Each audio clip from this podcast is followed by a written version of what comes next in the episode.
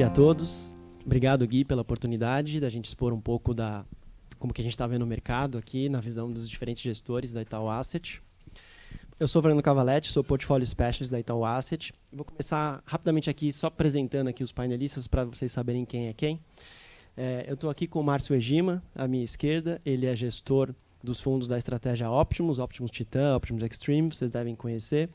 O Egima ele é mais focado aqui na, nas estratégias de juros pré-fixados, inflação e dólar real aqui dentro dos fundos. Tá? É, à minha direita, ali no meio, eu tô, tenho Ricardo Marim, ele é CIO e gestor das estratégias Itaú Red Plus e Itaú Macro Opportunities. Lá na ponta, o Bruno Bach, que é gestor líder dos fundos da estratégia Artex.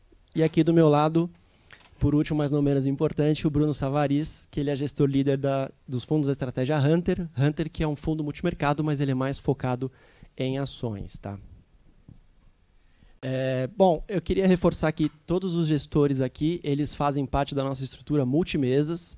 O caso acho que apresentou de manhã na abertura do evento, né? Essa estrutura, ela conta com mais de 130 gestores hoje, está dividida em 15 mesas, e cada mesa tem autonomia, 100% de autonomia e 100% de discricionalidade para montar os seus portfólios, obviamente, dentro de cada mandato.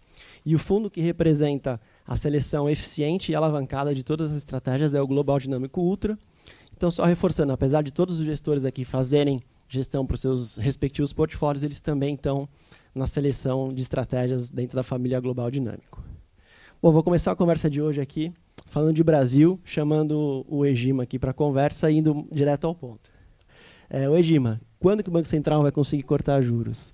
O que a gente tem visto aí na última semana é que o mercado antecipou, né, tem antecipado um pouco a precificação de corte de juros para o primeiro semestre. Só que tem um problema, né? A, a, expectativa de inflação continua subindo. Inclusive hoje, no boletim Focus, né, que saiu hoje, subiu mais um pouquinho, né? É, como que o Banco Central vai conseguir cortar juros nesse cenário? É, e outra coisa que eu queria perguntar para você sobre o novo arcabouço fiscal. Ele ajuda, ele dá essa segurança para o Banco Central é, cortar juros né, nesse cenário? O que, que você achou do arcabouço? E, por fim, falando um pouco de dólar real, né, a gente viu uma apreciação do real também nos últimos dias aqui, é, começando a negociar aí abaixo de 5. Isso ajuda o Banco Central também nessa, nessa empreitada aí de cortar juros? Obrigado. Não, legal. É, bom dia a todos. Uh, obrigado, Cava, pelo convite para participar desse painel. Uh, bom, a gente pode começar pela curva de juros, né? Acho que é, é um bom começo aqui para bastante coisa. Bom, a gente no time Optimus, a gente gosta de posições aplicadas em pré-fixado, tá? E eu acho que o principal fundamento macroeconômico por trás disso são as nossas projeções de inflação. A gente está bem otimista para a inflação de curto prazo. Tá?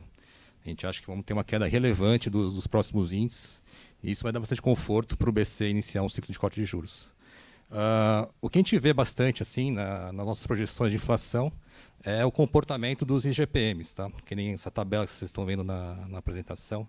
A gente gosta bastante de olhar o preço do, no atacado da, das commodities industriais e também de alimentação. E eu acho que isso foi muito importante lá em 2021, né, no começo do Fundo Optimus, quando a gente percebeu que a alta forte do, dos IGPMs, né, o IGPM rodando perto de 30%, não estava sendo refletido nos preços do IPCA. Tá, então, uma das principais posições que a gente fez em 2021 foi comprar a inflação, achando que esse lag né, que ia acontecer entre preços industriais e preços IPCA ia acontecer mais cedo ou mais tarde, e o fundo se deu muito bem com essas posições compradas em PCA em 2021. Hoje, a gente tem visto o contrário, tá? A gente tem visto os GPMs caindo fortemente nos últimos meses. A gente vê, inclusive, uh, variações anuais né, negativas na, na, ponta aí, e provavelmente deve continuar mais negativo nos próximos meses. Tá? E isso deve uh, trazer os preços industriais e de alimentação no IPCA para baixo nos próximos meses. Uh, indo para alimentação, assim, a gente tem, depois de três anos que a gente teve altas muito fortes na alimentação, por causa de pandemia, por causa de, de guerra e por causa de seca, né, a gente vê esse ano um, um patamar bem mais favorável para a alimentação. A projeção perto de 2% esse ano, com viés de baixa, né, acho que se esses dados recentes de, de, uh, de, produção, de produção agrícola se, se, justificarem, assim, a gente vai ter um, uma projeção perto de 0% de inflação esse ano. Uh, outro fator importante são a, os reservatórios estão bem cheios, né? então a gente espera que não tenha pressão de, de energia elétrica esse ano, bandeira verde o ano inteiro. E, e portanto, assim, acho, olhando os núcleos, né? próximo gráfico, por favor. Uh, a gente vai ver uma desinflação muito grande nos núcleos de, do IPCA. Uh, ah, olhando essa métrica de três meses, que é o que o BC gosta de olhar bastante, a gente vai ver uma desinflação correndo fortemente nos próximos meses. E comparando com o que aconteceu com o ILA, né, no, no, no, início do código de juros no ILA, acho que é uma boa proxy para a desinflação que a gente está vendo agora, a gente pode ver essa desinflação com mais, uh, com mais clareza para o BC, ocorrendo entre junho e agosto, tá? no, no Cropon entre junho e agosto. Acho que o BC teria bastante confiança de que a desinflação realmente está acontecendo. Uh, bom, falando um pouco de atividade. A atividade está mais pessimista também no curto prazo. A gente vê aí uh, esse crescimento esse ano assim, bem mais fraco no passado, muito fixado, muito baseado em agropecuária. Uh, olhar assim apenas serviços, indústria, a gente vai ter uma desaceleração re relevante em relação ao passado. E também o crédito. Né? O crédito a gente tem visto uma, uma queda muito grande nas concessões, uh, principalmente pessoa jurídica. Tá? A pessoa jurídica caiu bastante em fevereiro, tem caído em março, e a gente acha que não vai ter uma reversão tão cedo dessa, desses créditos. Tá? Uh, junto a isso, a gente vai ver também uh, a inadimplência subindo e o desemprego também subindo. Tá? Então, acho que daqui para frente o impulso de, de, de, crédito ou mesmo atividade na inflação é baixista. Tá? Uh, bom, além disso, acho que as projeções que a gente tem hoje não indicam um dólar a 4,90, a gente tem projeções com um dólar a 5,30, 5,25. E se a gente começar a usar 4,90 nos modelos, que é o dólar atual, Uh, tem chance de, de, a gente estar tá vendo inflação esse ano perto de 30 bips, 40 bips é menor, tá? Então, aí como o Cava disse, acho que esse dólar hoje é, assim é bem desinflacionário para as projeções de atividade. Uh, bom, acho que por último, arcabouço, né? Indo para o arcabouço fiscal, a gente no time Optimus viu uh, essa divulgação como positiva, tá? É claro que tem muita incerteza quanto à tramitação no Congresso, quanto às receitas né, que estão implícitas para o arcabouço darem certo. Mas acho que o mais importante foi a queda na, na incerteza, né? assim, toda aquela incerteza que a gente tinha em relação às trajetórias fiscais que vão ter no Brasil nos próximos anos, que diminuiu bastante. Né? Então, uh, aquele risco de cauda negativo que a gente via, né, de um descontrole fiscal do governo, eu acho que diminuiu bastante. A gente vê como um, um, um arcabouço assim, bem ambicioso, com metas ambiciosas e melhores que pelo mercado. E se a gente acha que isso realmente acontecer, vocês falando de um déficit de zero no que vem, ou mesmo um superávit de 25 e 26, uh, a gente acha que tem um risco de cauda positivo agora. Tá? Ou seja, se realmente o que o governo está tá querendo implementar acontecer, eu acho que os preços ativos no Brasil vão ser outros, tá? em relação ao que está na tela hoje. Bom, uh, por último, acho que a expectativa, né, realmente o Cabo comentou que tem subido bastante, é um problema para o BC iniciar o código de juros, mas eu vejo como uh, muita expectativa tem piorado por causa do risco fiscal. Eu acho que esse risco fiscal sendo encaminhado pelo arcabouço, uh, junto com o dólar 4,90, junto com a inflação corrente caindo, atividade caindo, eu acho que é questão de tempo para as expectativas começarem a cair no Brasil também. Tá? Então, a gente vê realmente um cenário de dados de atividade e de expectativas se formando para dar confiança para o BC iniciar um ciclo de corte de juros mais cedo do que o, que o mercado espera, eu acho. Obrigado, Egima.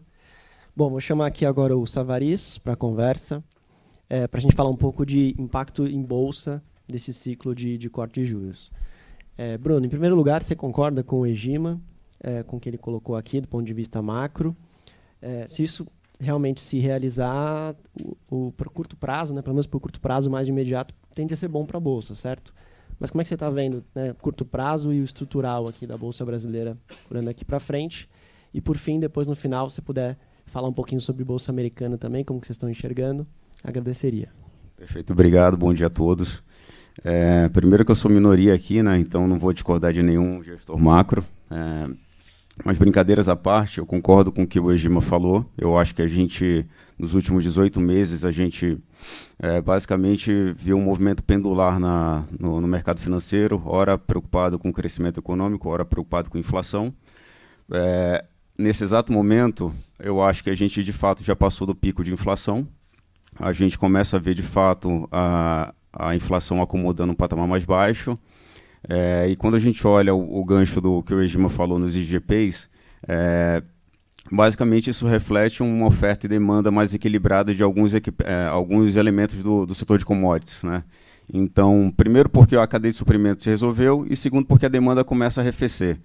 É, seria extremamente contra-intuitivo a gente olhar para a injeção é, de, de, enfim, estímulo monetário e fiscal que foi feito da pandemia para cá e a redução, ainda que gradual, desses estímulos é, não viesse a fazer nenhum efeito no, no crescimento econômico. Né? Então a gente acha que de fato essa inflação ela vai vir, só que ela vai vir é, acompanhada de um crescimento econômico mais baixo. Né?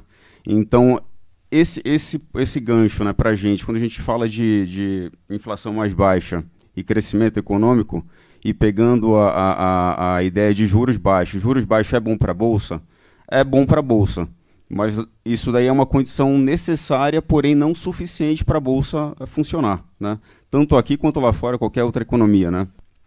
Então, nesse sentido, é, a gente olha agora para investimento em renda variável e fala assim, puxa, eu tenho que me permitir olhar daqui 18 meses.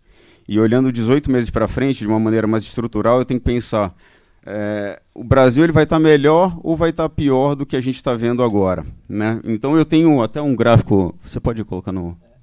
Estou tentando, mas... Ai, funcionou. A renda variável está sendo boicotada aqui. Pronto. É. Mas esse, esse gráfico, basicamente, ele, a gente pegando o gráfico da esquerda, ele mostra um retrato só pegando os elementos aqui das empresas domésticas, ou seja, as empresas atreladas à economia doméstica brasileira. Cada linha dessa é uma estimativa de lucro do consenso, né? como começou e como terminou. Então, de fato, isso daqui é o retrato do Brasil do futuro. Né? Sempre a gente acha que vai estar bom e no final acaba decepcionando. Né? Então, assim, o analista de equity, né, de renda variável, ele está sempre preso àquela armadilha do, do otimismo perpétuo, né? Assim, isso nunca, nunca vai dar nada errado. Então, quando a gente olha, só pegar ali 2012 até 2016, a gente olha numa base 100 2012, a gente olhava para 2014 e achava que 2014 eh, seria 40% melhor que 2012. Acabou que por várias, é, enfim, é, alguns problemas que o governo da, da, da, época, enfim, acabou colocando na economia, a gente teve uma revisão generalizada de quase 60% nas estimativas de lucro, né? E aí agora a gente fala assim, pô, demorou quatro anos para a gente chegar num patamar de estabilidade entre o que o consenso esperava e o que de fato que aconteceu no Brasil. Então, quando a gente olha para 2022, 23 24, que são as barrinhas laranjas, a gente olha para elas e fala assim, olha, uma base 100, de novo, 2022, o que, que eu posso esperar para frente? De novo, o consenso acha que pô, em 2024 a gente vai ter um crescimento de lucro de quase 80%. Parece otimista para o tanto de ruído que a gente tem visto pelo, é, sendo plantado por, por, esse governo atual. Então, nesse sentido, é, obviamente, eu não estou falando que não há oportunidades na Bolsa. Né? A, gente, óbvio, a gente não concorda com, com essas premissas do consenso. A gente acha que elas são extremamente otimistas. É, só com dados que a gente conseguiu levantar do quarto trimestre do ano passado, do primeiro trimestre desse ano, é, das bolsas, da, das empresas que a gente vem conversando uh, até então, a gente já consegue fazer uma redução das estimativas desse consenso aí de 20% a 30%. Sem mencionar é, o fato de que esse novo arcabouço fiscal que está sendo é, é, estudado pelo governo, enfim, foi divulgado, ele passa por um ajuste de 100 a 150 bilhões de reais na receita, e grande parte desse ajuste na receita ele vem é, de reduções de subvenções fiscais, etc., de, em grande parte de algumas empresas muito relevantes na Bolsa. Né? Então, um estudo preliminar mostra que, se for implementado o que o governo está falando que vai fazer, a gente teria uma redução nessas estimativas de lucro de mais 20%, 30%.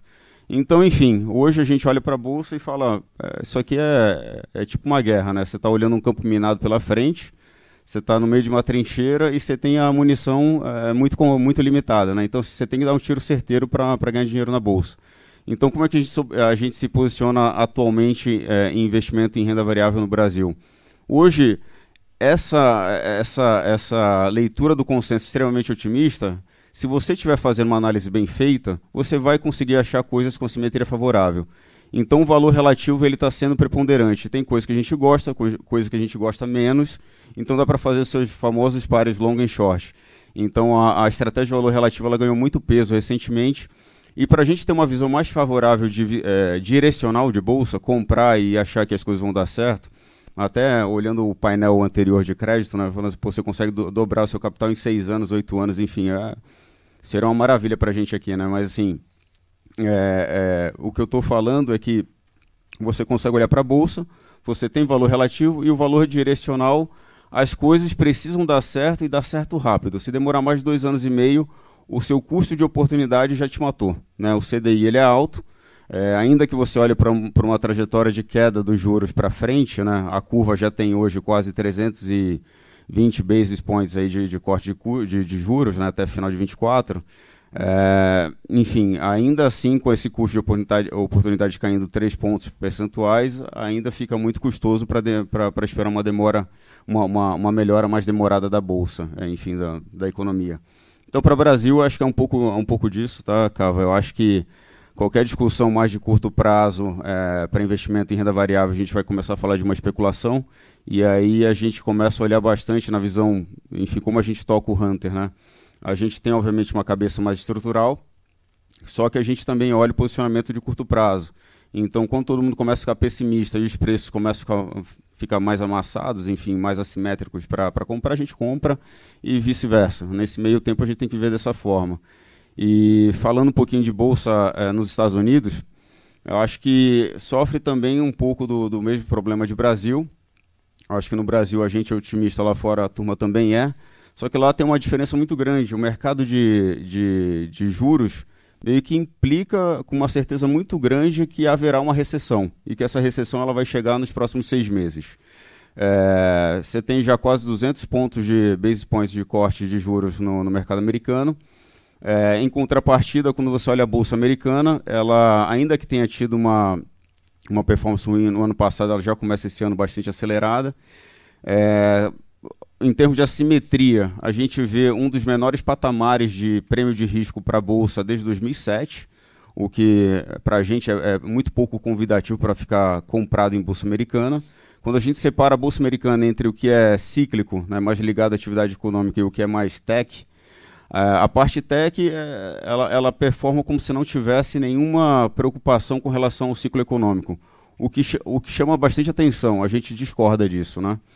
É, e na parte cíclica, é, idem, né? Assim, a gente está vendo, de fato, é, é, preços de commodities melhor do que está, acho que a gente, a gente não, não deve ficar. Então, assim, é, preço de petróleo para a gente daí para baixo, minério de ferro daí para baixo, aço, é, celulose, enfim. Só que a parte cíclica ela vive um momento diferente. Então, nesse momento a gente também tem um, um, um viés mais cauteloso para a bolsa americana. É, em termos de assimetria, ainda que a gente acreditasse nos números do consenso, a gente veria um retorno potencial negativo de 5%, é, e nas nossas premissas a gente vê um retorno potencial negativo em 20%. Então, de fato, a gente tem uma visão mais cautelosa e acaba também explorando mais o valor relativo lá na, na região por enquanto. Então, em linhas gerais, é isso. Infelizmente, eu não consegui passar um pouco de otimismo para vocês. É, obrigado, Savaris.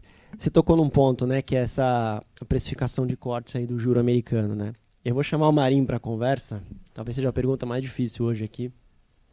É, Marim, o que a gente tem visto no, né, na, na, precificação do, do, do juro americano, e obviamente é um ativo que interfere em todos os outros ativos globais, eu particularmente nunca vi uma mudanças tão rápidas de narrativa em tão pouco tempo, né? Então, até dezembro, é o famoso hard landing, né? Que vai ser difícil, vai ter que subir juro, vai ter causador para poder trazer a inflação americana para a meta. Só que em janeiro já mudou. O, o sonho do soft landing, não, essa, a, a inflação vai desacelerar. Com a economia ainda, é, ainda firme, né, ainda forte, se tornou possível. Aí em fevereiro mudou tudo de novo. Em fevereiro saiu os dados do mercado de trabalho americano super fortes, revisão para trás de alguma inflação. Aí o mercado já falou assim: não, é no lending at all, né? vai precisar subir muito o juro para poder trazer essa inflação para a meta. E agora em março, novamente, né, a gente viu aí de novo é, esse sonho do soft landing ser possível. Né? Por que está tão difícil assim prever é, a, os próximos movimentos né, que o Fed vai fazer em relação à política monetária? É, e já emendando, qual que é o papel desse, agora recente, né, desse chacoalhão aí na, na, no modelo de negócio desses bancos pequenos, né, com alguns bancos aparecendo, americanos aí quebrando, né, que é o caso do SVB. Como que isso também interfere na, na visão do Fed com relação a, a quanto de juro precisa dar é, para não, não estrangular a economia é, de uma maneira muito forte, né? Bom, obrigado, Cava, pela pergunta difícil. é, eu acho que, tentando responder, é, a gente está vivendo hoje uma conjunção de fatores que não acontecem há muito tempo, né? Uh, a gente está vivendo, a gente tá, né, tem nível de inflação é, que é a última vez que a gente viu algo parecido, assim, no mínimo há 30 anos. É, você tem um estímulo fiscal né, feito por, por todos os né, governos ao redor do mundo, mas em particular dos Estados Unidos, sendo, né, que não acontecia, acho que em mais de 60 anos, né, só no pós-guerra talvez, né, com a transferência uh, de, de, de, de, dinheiro para as famílias que ficaram em casa, né, sem, sem poder trabalhar durante a pandemia, e ainda a gente ainda vive é, essas consequências. E, e, e, e adicionalmente, né, a gente tem a, as autoridades econômicas, né, assim, desde o ciclo passado de 2008, a, vem falando para todo mundo, né, vem conduzindo política monetária dessa forma, a, é, guiando o mercado a acreditar que nunca mais você é, veria o juro alto, né? É, e aí, de repente, você se depara. Né? Acho que é, esse, a falta desse, desses precedentes no, no, no, passado recente gera uma dificuldade de modelar que é danada, né? Porque é, normalmente esses modelos econômicos eles analisam os últimos ciclos e aí se você pega ah, 30 anos sem inflação você começa a ter que fazer a comparação com períodos que, em que a economia era muito diferente né? essa parte de inflação descontrolada é década de 70 né? a gente teve um, um, período análogo de inflação nível perto da onde a gente viveu agora nos anos 90 ainda assim né? antes da internet é, é, ainda assim é um período bastante diferente apesar de não ser tanto tempo assim é, então, acho que a, a, grande dificuldade vem daí. Né? Só para ilustrar essa dificuldade, realmente o que você falou. Né? É, há um mês a gente estava discutindo o juro de. É, é, é, é como a gente está vivendo um monte de problema que brasileiro normalmente está acostumado, né? Que é mudança de dado, inflação alta, né? Então não por isso é talvez por isso que, que os fundos aqui tenham ido bem é, ano passado, em particular, né? Mais fácil ano passado quando você estava com juro no zero, você né, vê a quantidade de estímulo na economia, achar que é, você precisava ter uma uma restrição mínima aí, né? Mas agora, depois de uma parte do movimento grande aí já tendo feita, né, fica, fica mais difícil. Você tem que, que né, se questiona se a atividade vai desacelerar ou não, e se desacelerar, se vai ser suficiente para puxar a inflação para baixo, né? Então são várias questões aí complicadas. É... É, há um mês a gente discutia se o juro neutro da economia não era mais alto, porque também a gente tinha visto uma revisão de série histórica. Né? Não falo que no Brasil o passado é incerto, mas lá nos Estados Unidos foi também. A gente viu a inflação é, que parecia que estava declinando né, aceleradamente. Teve revisão de dados, é, de série em particular por causa da sazonalidade depois do, da, da Covid. É, mostrou que a inflação não estava caindo nada, estava com cara de indo para 3 rápido, está parada em 5% né, é, há mais de 12 meses. É, então, se, se discutiu né, é, se, a, se, a, se, a, taxa terminal, se o juro neutro da economia não era mais alto né, a própria muito, muita é, gente muito qualificada, né, levando essa discussão, falando que o juro real de equilíbrio seria mais para um e meio. Isso foi praticamente semanas ou duas semanas antes de quebrar um banco, no, né, o, o, o regulador, o, o, Banco Central americano, ele, ele também, né, reconhecendo que teve essa revisão de dado e que a situação era mais grave, uh, que teria que apertar bastante mais a, o, o, o juro e aí, isso foi numa terça-feira. Na quinta-feira, quebrou o, o, banco, o tal banco, né? Os tais bancos. É, faço analogia com aquele Joesley Day aqui que, que né, o, o, governo, o mercado foi para a aprovação da Previdência é, logo ali e aí veio a fita do Joel. Então, assim, o, o próprio né, Banco Central guiou o mercado para se posicionar para altas de juro mais é, forte e depois veio a história que quebrou o banco e o regulador não sabia, né? O regulador dois dias depois não, não sabia que tinha, não estava no radar, né? Então é, a dificuldade acho que vem daí. Aí falando um pouco só de cenário em relação a análise aí da, da, desse evento bancário que aconteceu lá fora, acho que o que a gente vê até agora ele sugere que Uh, você teve dois dias de muito estresse na parte de liquidez, né, na parte de, de money market. Né?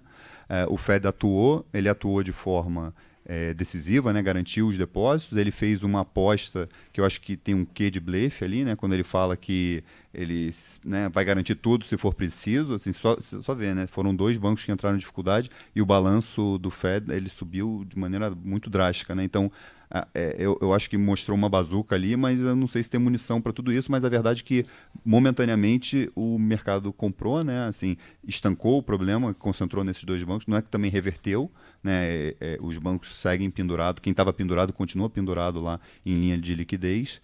É, mas, por enquanto, parece que a questão está endereçada. É, e para frente, aí, olhando né, é, o impacto que a gente consegue ver até agora de crédito bancário e crédito de bancos pequenos e, e que a gente consegue monitorar, né, é, não parece que o problema. Né, para você ter uma recessão gerada por problema em banco pequeno e médio, você tem que ter um colapso. Como eles são um pedaço da economia só, tem que ter um colapso do crédito ali para justificar é, que a economia como um todo vá, vá sofrer, né? É, vá, vai entrar numa recessão. É, então, não, né, olhando o que está acontecendo até agora, não parece que vem dali, né? Porém, a gente já tem um aperto de crédito meio contratado em função é, de toda, né, toda a surpresa que aconteceu no ano passado, de aperto de juro e velocidade e tudo mais. É, tem uma questão dos depósitos, né, é, é, é rentabilidade dos bancos e depósitos é muito distante dessa taxa Selic deles. Né? Aqui é tudo meio que indexado a Selic, lá não. Lá ficou meio que perto de zero, então, assim, mal começou a ter esse ajuste de, de custo de funding dos bancos. Você já teve algum problema, né? Então, esse processo é um processo que deve continuar, mas é um processo longo. É... Então, assim, a gente deve ver uma, uma, uma desaceleração mais pronunciada, acho que ao longo desse ano, ano que vem. É, como o Savaris falou, a parte de mercado de juros já precifica alguma coisa, né? mas em outros mercados é, não. Então parece, né? depois a gente fala talvez aí sobre né, oportunidades no mercado, mas é, tem muita coisa para se fazer num cenário de cenário de recessão se concretizar. É que ele não está com cara de ser para já, mas em, em acontecendo, é, é, acho que por isso então também o mercado né, tem, tem um viés aí de querer antecipar essa recessão é, nos Estados Unidos. Acho que é isso que. É, acho que esse seria o resumo aqui. Obrigado, Marinho. É, trazendo aqui agora o BAC para a discussão, é, o BAC, ali no, no, nos fundos da, da, família Artax, vocês têm operado bastante América Latina, né? E qual é o impacto de tudo que foi discutido aqui, né? Juro americano, é, é, e, e, essa né, questão de, de, desaceleração da economia global, como é que isso impacta, implica aqui para os ativos aqui, nossos vizinhos aqui, né?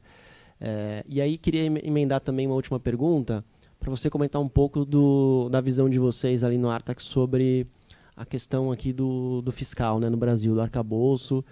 É, e acho que tem um pouco a ver também com as oportunidades que vocês estão enxergando aqui versus nossos pares aqui na América Latina. Bom, bom dia, obrigado pelo convite. É um prazer estar aqui. É, a gente, começando pela, pela questão do ciclo econômico, a gente na Artax acha que é, o ciclo econômico dos países da América Latina eles estão bem correlacionados. Engraçado, desde a Covid, é, todo mundo teve inflação alta é, ali no início da Covid, agora a inflação parece que fez pico em todos os países e começou a desacelerar. A gente também acha que toda a atividade no, em todos os países da América Latina vai começar a desacelerar. É, em particular é, nos países que a gente olha com, com muito cuidado, que, é, que são Brasil, Chile e México. A gente já está vendo, acho que tem um, eu trouxe um gráfico, que é o gráfico dos PPIs, tá? É, e aí vocês podem ver como assim os PPIs já fizeram high e eles já estão caindo, até no caso do Brasil já está bem baixo lá, já está próximo dos lows da série histórica, é, mas no caso do Chile e do México é a mesma coisa, é, é, eles também já, já fizeram a reversão e mostra como os ciclos estão sincronizados. Isso é na questão da inflação, né? Na questão do crescimento também, assim, uh, provavelmente o Brasil vai ter um crescimento bem fraco esse ano. A gente concorda com o que o Márcio falou. Quando você olha para a demanda doméstica, quando você olha para tira o PIB agrícola e olha as questões mais relacionadas ao ciclo econômico mesmo, tá? Um PIB que está ficando bem fraco. Também é verdade no Chile, a desaceleração é maior ainda no Chile que no Brasil. E, e, é menos verdade no México, mas também é verdade. Também vai desacelerar, mas em menor escala. Tá? Então, assim, os ciclos econômicos estão muito, muito, muito sincronizados. Assim, obviamente não é mês a mês, não é dia a dia, mas quando você olha um prazo médio, você vê que eles estão muito parecidos. É, a gente acha que, assim, é, quando a gente olha, a, a, o chato é que o mercado também sabe disso. então, quando você olha as curvas de juros desses países, todo o mercado precifica corte em todos eles, tá? É, e aí o que, que a gente tem que fazer, o que a gente faz muito lá na Artex, é olhar o que está precificado nos mercados em cada um dos países e comparar qual desses países a gente gosta mais, onde a gente acha que tem mais, melhores oportunidades. É, um país que a gente está gostando bastante de aplicar juros, a gente em geral gosta de aplicar juros nesse cenário, a gente acha que, como eu falei, que a inflação já ficou para trás, o pico, e a atividade está desacelerando, então é um cenário bom para aplicar juros a gente é mais confiante em aplicar juros no Chile e no México, tá, do que no Brasil. Assim, é, No Chile, a gente achava já que o BC ia cortar de forma intensa, mas ele ia demorar mais do que o mercado tinha. Agora o mercado está migrando para essa visão que a gente tinha por causa do, das comunicações recentes do Banco Central lá. E no México, a gente já discorda do mercado no, no timing da, do corte. A gente acha que o Banco Central lá vai ser capaz de cortar antes do que o mercado tem. Tá? É, e aí pergunta assim, por que o Brasil, então, é, eu acho que, por que o Brasil não, né? É, a gente, assim, primeiro que tem bastante corte assim na curva de DI aqui, é, é, e, e, cortes relativamente cedo, assim, agosto, junho, né? É, e, e, aí a gente começa a ficar mais preocupado com o risco, com os riscos é, é, que a gente vê no Brasil, assim, são mais na, na questão fiscal, como o Cava falou, mas assim tem um monte de incerteza. Então, se a gente mostrar o próximo gráfico, é, que eu acho que é interessante, que são as expectativas de inflação em relação à meta, tá? A diferença da expectativa de inflação em relação à meta do Banco Central. É, e aí são prazos diferentes, porque o Chile olha em 24 meses à frente, o México olha 12 meses à frente e o Brasil olha 18 meses à frente. Até isso no Brasil é incerto, porque estão dizendo que querem mudar para 24 meses à frente também. Então, assim, já é uma incerteza. Mas, assim, é interessante notar que o Chile, as expectativas para 24 meses já colaram na meta. Tá? Isso, isso, no modelo do Banco Central, assim, é fundamental. É um dos fatores que tem maior peso né, para a projeção de inflação do, do Banco Central. Então, assim, gente, o Chile já colou. O Brasil e o México não, vocês veem que está que tá, é, é, melhorando, está voltando, mas assim ainda está longe da meta. É, e, e, e, assim, isso é um dos fatores que mostra assim, um primeiro risco do Brasil. Um segundo risco, que são as expectativas de inflação, aliás, é, é, é curioso, porque todo ciclo passado, quando a gente olha assim, historicamente, a inflação corrente no Brasil cai muito, as expectativas de inflação, que são as, o que os agentes projetam da inflação no futuro, tendem a cair junto. Né? É o normal, é intuitivo. É, esse é o primeiro ciclo que a gente vê que as expectativas para 24 até subiram bastante e para os prazos mais longos caíram um pouco, como está ali no gráfico, ou não caíram. Até se você botar prazos fixos, não caíram nada. Né? 2024, 2025, elas até subiram. É, então, esse é um primeiro ponto pelo qual a gente prefere os outros países que não o Brasil. Um segundo ponto é a questão fiscal. Assim, não estou nem tão preocupado com esse negócio de estrutural, do, do, Brasil não pagar a dívida. Não é, meu ponto não é esse, não. É, eu tenho maior preocupação na, na questão cíclica. Né? Então, assim, é, vamos supor que não tivesse restrição política, é, que a gente só olhasse o ciclo econômico, assim, o que, que seria o ideal? É, a gente tem uma inflação alta, a gente ainda tem um desemprego baixo para padrões é, brasileiros e a gente tem um juro muito alto. Então, assim, é, a receita simples é, olha, não gasta, segura os gastos e vamos cortar os juros. Os juros tem 3,75, muito acima do neutro, tem muito espaço para cortar, não tem por que aumentar gasto. O governo atual meio que foi no, num caminho meio contrário. Assim, os gastos é, reais esse ano no Brasil vão crescer acima de 8%. Então, isso, de certa forma, limita é, o poder da política monetária. É, se não fosse isso, a gente acha que o PIB já estaria muito mais fraco e o Banco Central já poderia estar cortando agora. Tá? É, então não é uma visão, de novo, não é uma visão que o Banco Central não vai conseguir cortar, é só uma visão de que é, vai conseguir cortar sim, é só uma visão de que o risco, o retorno aqui no Brasil a gente acha pior do que nos outros países que a gente olha comparativamente. E por último, só para citar um outro risco aqui no Brasil, é outra coisa que incomoda, assim, imagina que o Banco Central acabe demorando um pouco a, a, cortar os juros, né? adote uma estratégia como o ILAN adotou lá em 2016, que a gente inclusive acha que é a estratégia correta, espera, espera, espera, depois corta com maior intensidade. A gente acha que é o que o Chile vai fazer, por exemplo. A gente acha que o México, em menor medida, mas é o que o México vai acabar fazendo também. É, o próprio Fed a gente acha que vai fazer isso. Vai demorar mais do que o mercado tem para cortar, mas quando começar a cortar, vai cortar mais rápido. É, mas a gente tem muito medo no Brasil de quando o Banco se o Banco Central adotar a estratégia que nossa visão é a estratégia correta, o governo ficar muito desesperado é, é, para reaquecer a economia, por exemplo, e começar a, a, incentivar o BNDES, por exemplo, a voltar a aumentar crédito. Então, é, é a gente vê mais risco é, no Brasil que nos outros países. É, a gente acha que no Chile as expectativas estão bem encaminhadas, tem um processo de desaceleração, é, a curva tem bastante corte, mas se você é, fizer um estudo mais detalhado e ver os pontos certos, a gente acha que tem bons, boas oportunidades. Obrigado. queria reforçar a todos que vocês podem apontar o celular para a tela, no QR Code, e fazendo perguntas aqui para a gente né, endereçar aqui no final do nosso painel, tá? Agora, rapidamente, uma, uma, uma pergunta aqui para todos, tá? E, e pedi, vou pedir para que respondam de forma rápida, assim, dois minutinhos no máximo. Quais são o, as principais posições né, de maior convicção que cada um de vocês tem nos seus respectivos portfólios? Bom, legal. Uh, nós, no Fundo Optimus, uh, em Brasil, a principal posição é a posição aplicada em pré. Acho que tudo que foi discutido aqui, acho que a inflação mais baixa, a atividade mais baixa, acho que corrobora assim um cenário mais fraco para a atividade para inflação. Uh, a gente tinha uma posição também vendida em dólar contra o real, mas a gente acha que no patamar atual uh, mais balanceado, né, os fundamentos com, com, os eventuais riscos, né, então nesse, nesse nível a gente decidiu estar tá menor. A gente vai estar tá olhando assim o que está passando no Congresso, de, de arcabouço, de perspectivas de, de receita. E eventualmente a gente pode voltar a vender, tá? Se realmente tiver um compromisso de, de queda de déficit até superávit, a gente acha que tem espaço para esse câmbio escorregar mais um pouco aí. Uh, em relação aos mercados internacionais, a gente tem a principal posição vendida em dólar. A gente acha que os Estados Unidos está um pouco mais avançado em relação ao ciclo econômico, né, em relação aos pares envolvidos. Uh, assim, o juros está fazendo mais efeito nos Estados Unidos em relação aos outros países. Né? Acho que a gente tem uma alta de apenas mais 0,25 enquanto os outros países ainda seguem com inflação alta, atividade, atividade mais forte.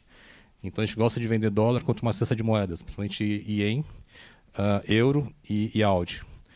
E, bom, em relação a juros, rapidamente, né, acho que juros não é um cenário como foi no passado, né, que era basicamente tomar, escolher o país tomar e ficar esperando acontecer uma alta de juros coordenada.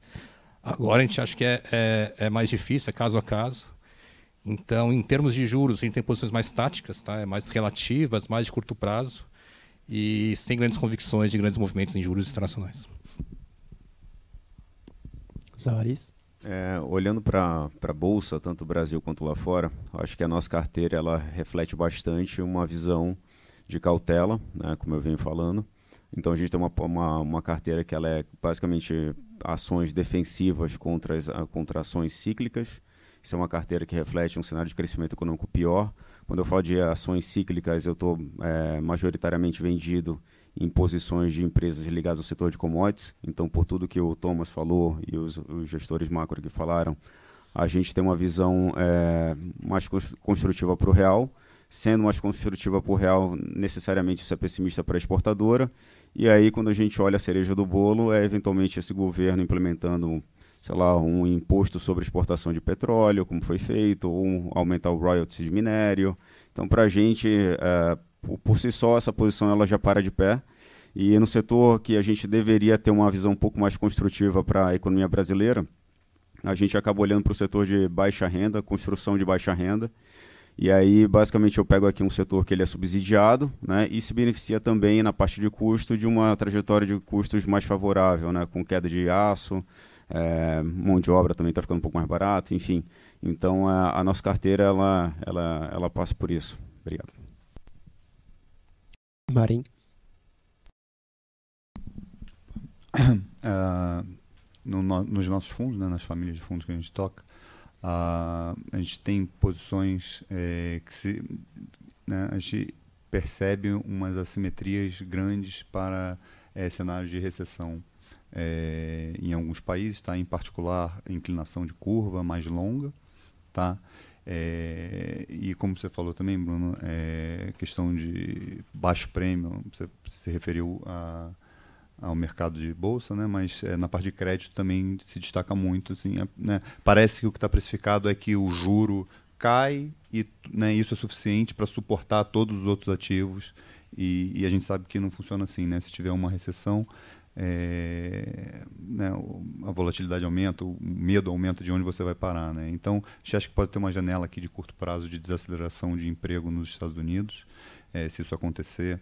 Uh, também pelo que o Márcio falou, né, é, o, pelo Estados Unidos estar mais adiantado no ciclo, acha que o dólar uh, pode sofrer, em particular contra as moedas mais fortes. Né? A gente tem um, uma venda de dólar contra euro, é, tem essas inclinações de curva e a gente está começando a a colocar posições que se beneficiam de queda de juro, mas também, como o, o Bach falou, não no Brasil, em particular no México e Canadá, que são Uh, no, no, no, Canadá, em particular, a inflação já voltou é, para a meta, dependendo de como você é, é, olha a, a, divulgação de inflação, né? Então a gente vê que você uh, pode ainda assim né, ter essa discussão de manter restritivo o juro real, mas com, com, com, com com a inflação passando o pico, né, esse, esse nível nominal ele muda, né? Então acho que México e, e Canadá são são mercados que a gente é, percebe essa vantagem.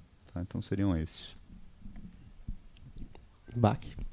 Bom, a gente está aplicado no Chile, né, e no México, como eu falei anteriormente. É, no Chile é mais uma questão de achar que os juros vão cair de forma mais intensa em algum momento. No México, achando que eles podem até cortar antes do que o mercado tem. É, a gente, além disso, tem uma posição comprada que a gente já carrega há um tempo em, em alguns créditos de empresas brasileiras que a gente gosta muito. Então, é, apesar da gente ter uma visão mais negativa com, com a atividade global e achar que tem uma chance de, de recessão, sim, que a gente não sabe exatamente quando vai acontecer, o carrego desses papéis é muito bom. Né? Assim, quando você swapa para real, dá mais de 20% ao ano, é, numa carteira de, de duration relativamente curta. Então, é, se a recessão não for muito eminente, é, a gente acha que esse carrego mais compensa o risco de, de queda e, fora isso, a gente também está aplicado em juros em outros lugares que a gente vai ganhar numa recessão. Então, o portfólio todo compõe bem. É, a gente também tem uma posição comprada nas Junior Oil Companies aqui no Brasil e redeada no, no petróleo.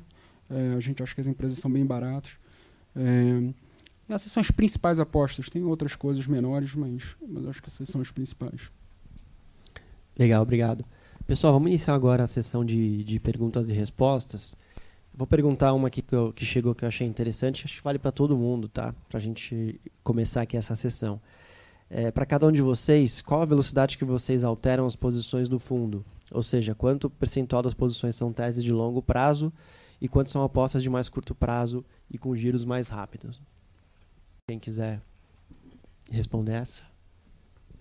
Bom, eu posso começar rapidinho, depois eu passo para todo mundo.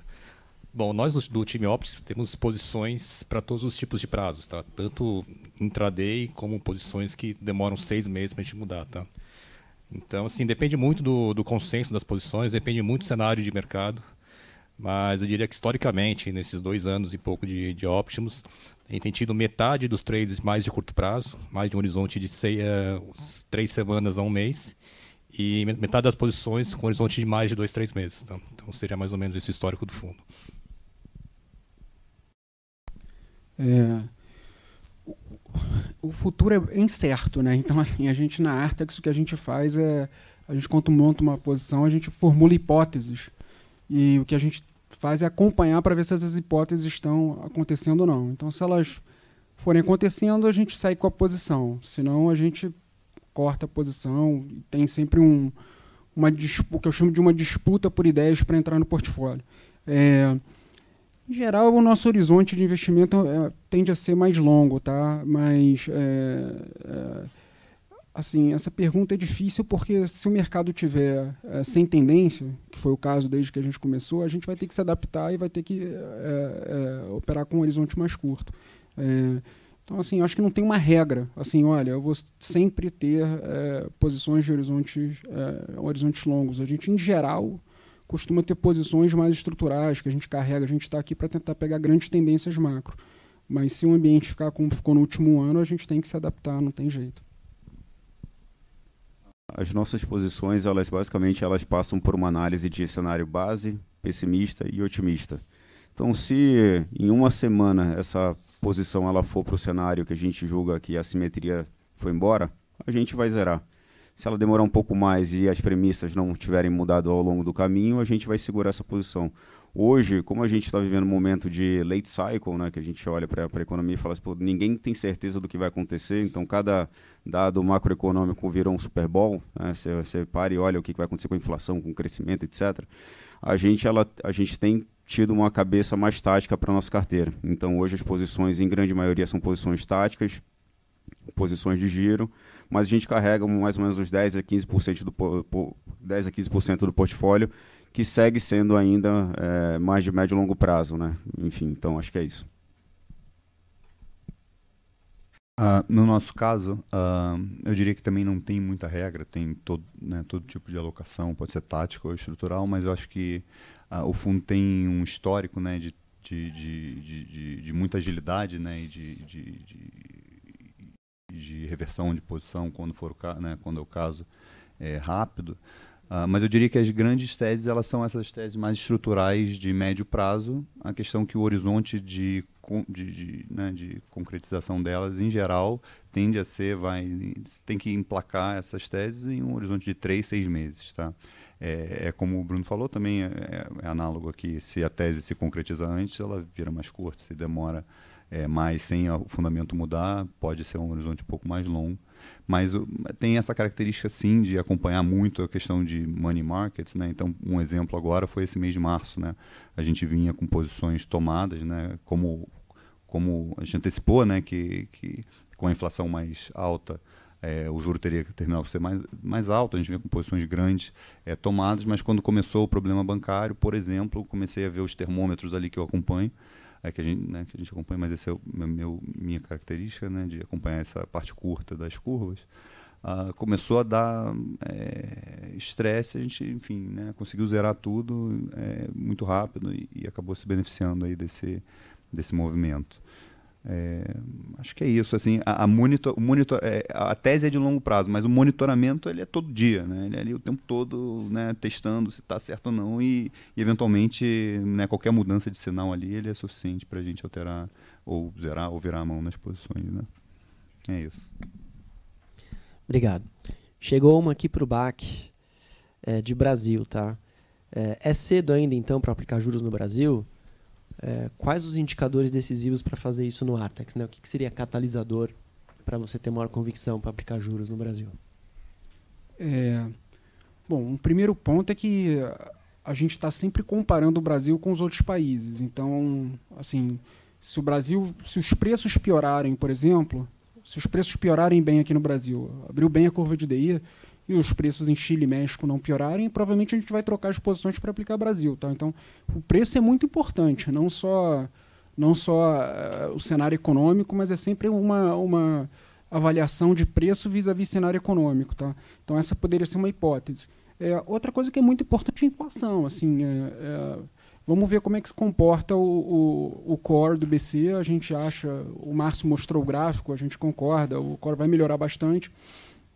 Só que a gente eh, tem mais dúvidas assim, o quanto quanto tempo esse core vai ficar lá embaixo. A gente acha que assim a melhor parte do core vai ser agora, no meio do ano, e depois ele volta a subir um pouco.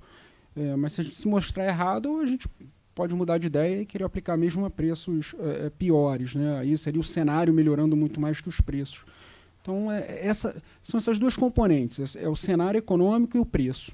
E assim, se o preço melhorar bastante para aplicar, a gente vai aplicar nesse cenário mesmo.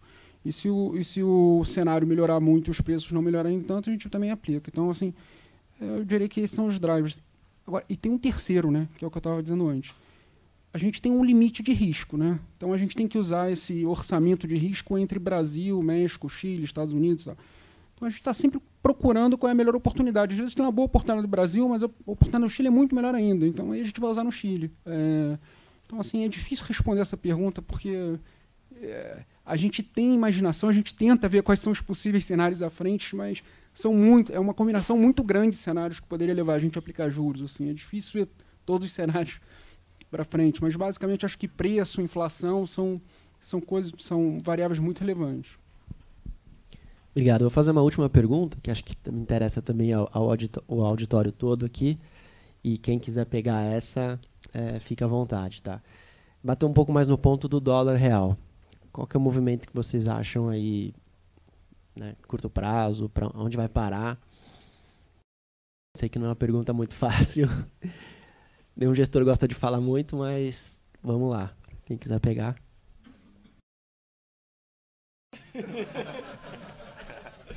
Eu vou Bom. falar só uma curiosidade para ajudar o Márcio.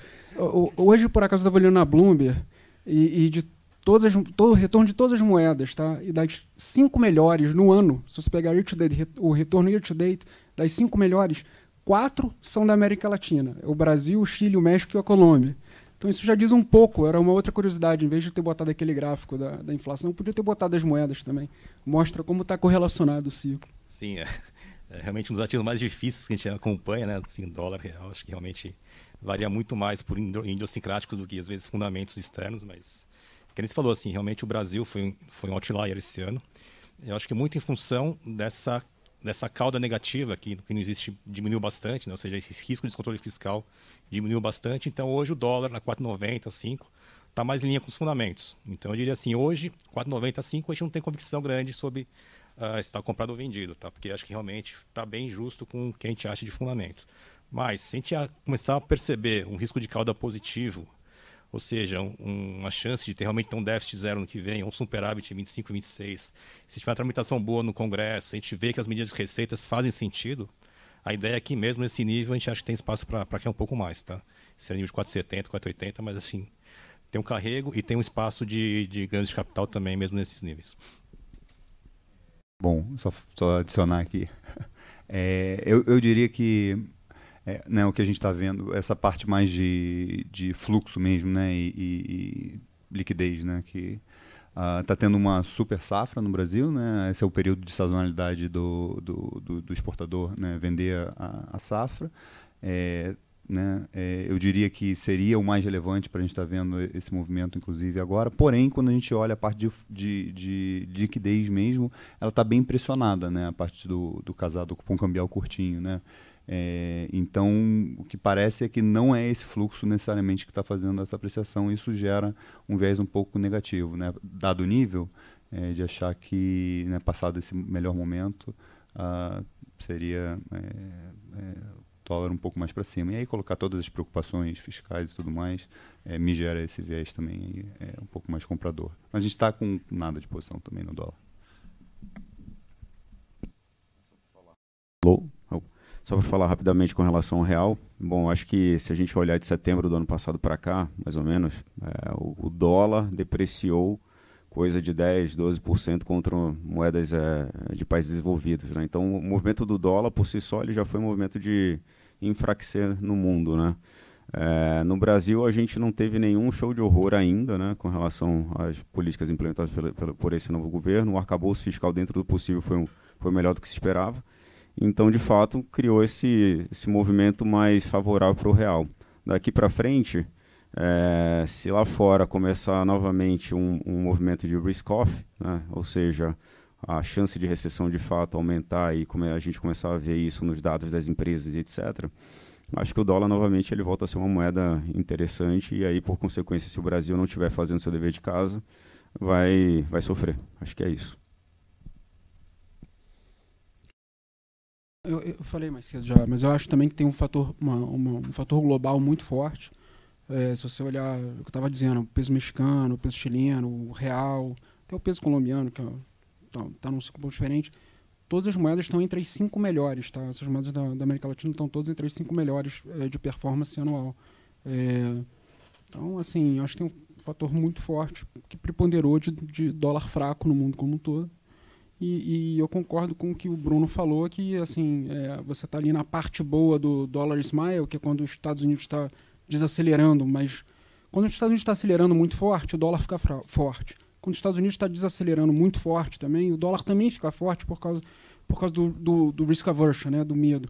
Agora, quando os Estados Unidos está desacelerando de forma lenta, o dólar costuma ficar fraco. E a gente está bem nessa, nessa parte que os Estados Unidos está desacelerando de forma lenta.